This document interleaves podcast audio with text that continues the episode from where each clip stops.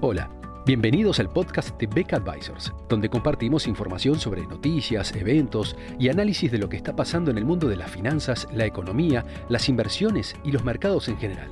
Todas las semanas, un nuevo episodio con diferentes protagonistas de nuestro equipo o invitados especiales. En Beck Advisors, nuestro objetivo es acercar a nuestros clientes las alternativas más convenientes para lograr sus objetivos financieros.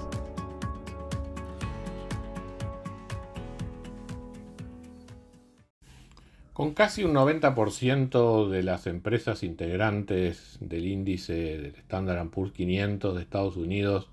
habiendo ya reportado sus resultados del cuarto trimestre de 2021, podemos hacernos un panorama bastante claro y ajustado de lo que ha sido este periodo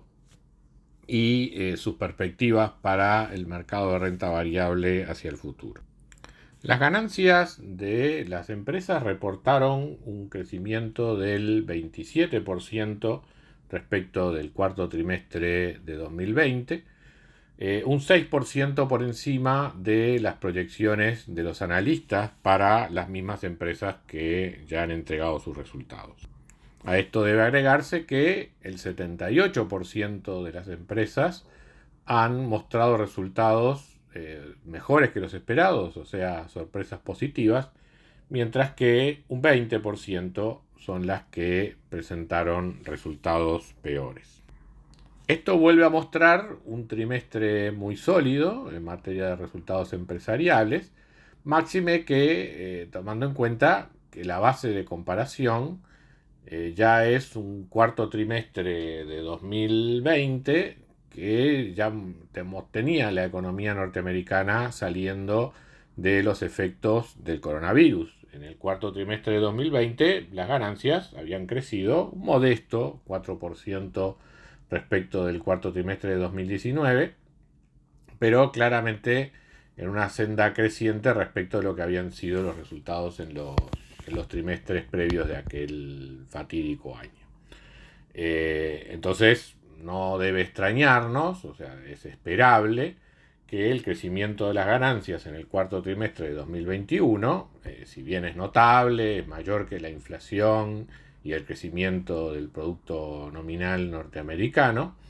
eh, es sin duda menor que lo que venía registrándose en los trimestres previos, 115% en el segundo, 44% en el tercero, y ahora 27% en el cuarto. Esta desaceleración es lógica en la medida que la base de comparación ya va dejando atrás los trimestres en los cuales eh, las empresas norteamericanas se vieron más castigadas por los efectos de la, de la pandemia. También es percibible un cierto deterioro, hasta cierto punto también lógico, en lo que es la, contrastación entre los resultados de las empresas y las expectativas de los analistas, que eso en algún momento incluso llevó a generar algún ruido en la medida que algunas empresas grandes, por ejemplo, no estuvieron a la altura de lo esperado. O sea, si bien, como decíamos, casi un 78%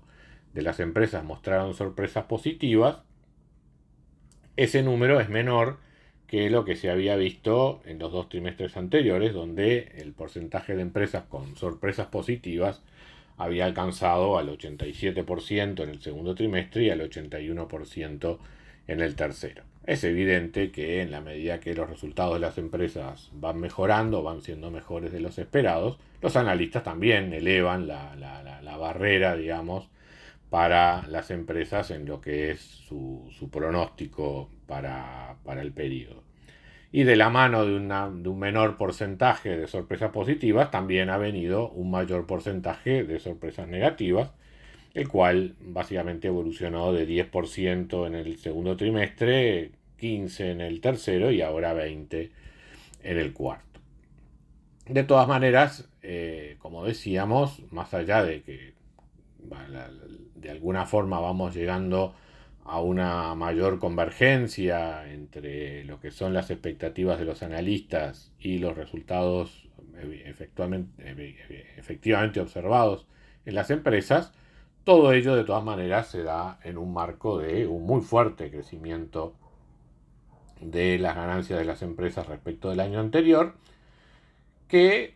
puesto junto con la caída de precios que hemos experimentado a lo largo de este año por distintos factores, llámese los temores de la política monetaria, algún exceso de reacción a algunos resultados negativos en algunas empresas y ahora la crisis de Rusia y Ucrania.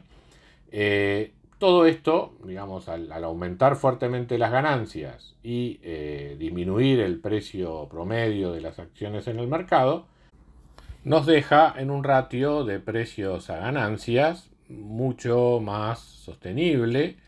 eh, menos, con menos indicación de sobrevaluación que el que se venía registrando hasta hace unos meses atrás. Como esto se da en un escenario donde la corrección en el proceso de la política monetaria aparenta ser bastante gradual,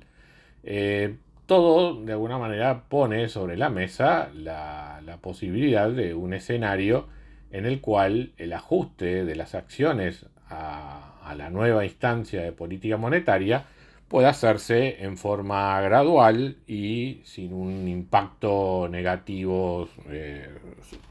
significativo sobre el precio de las acciones. Con esta situación actual, la inversa del ratio de precios a ganancias, o sea, la relación de ganancias a precios, lo que podríamos ver como una aproximación de, la tasa de rendimiento de las, de las acciones, genera un buffer, una, un, un cierto grado de cobertura respecto de la, eventualidad de subas de tasa de interés a, mediano plazo, especialmente cuando se lo compara, como se hace tradicionalmente, con la tasa de, de 10 años. Estamos hablando de una relación de ganancias a precio de aproximadamente un 5%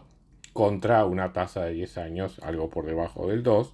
ya que esto le da un margen como para que haya subas de tasas de interés y aún así mantener un atractivo relativo para el mercado accionario y para la renta variable en general. Y todo esto además apoyado por el hecho de que también Europa ha cerrado una, temporada de ganancias eh, sumamente positiva, en ese caso, prácticamente dos tercios de, las empresas han reportado resultados mejores que los esperados, con lo cual tanto Europa como Estados Unidos eh, mostraron un cuarto trimestre a nivel empresarial de resultados muy sólidos que justamente eh, validan lo que ha sido hasta ahora nuestra perspectiva de que el mercado accionario tiene bases sólidas sobre la cual apoyar su evolución para el resto del año 2022. Muchas gracias a todos por escuchar otro episodio del podcast de Beck Advisors. Te invitamos a compartir este podcast con tus amigos, colegas, dejarnos tus comentarios o reviews y seguirnos en nuestras redes sociales Instagram, Twitter, LinkedIn y también nuestro canal de YouTube. Visítanos en nuestro sitio web beckadvisors.com para leer nuestros informes, reportes y conocer más sobre nosotros. Hasta una próxima entrega y muchas gracias.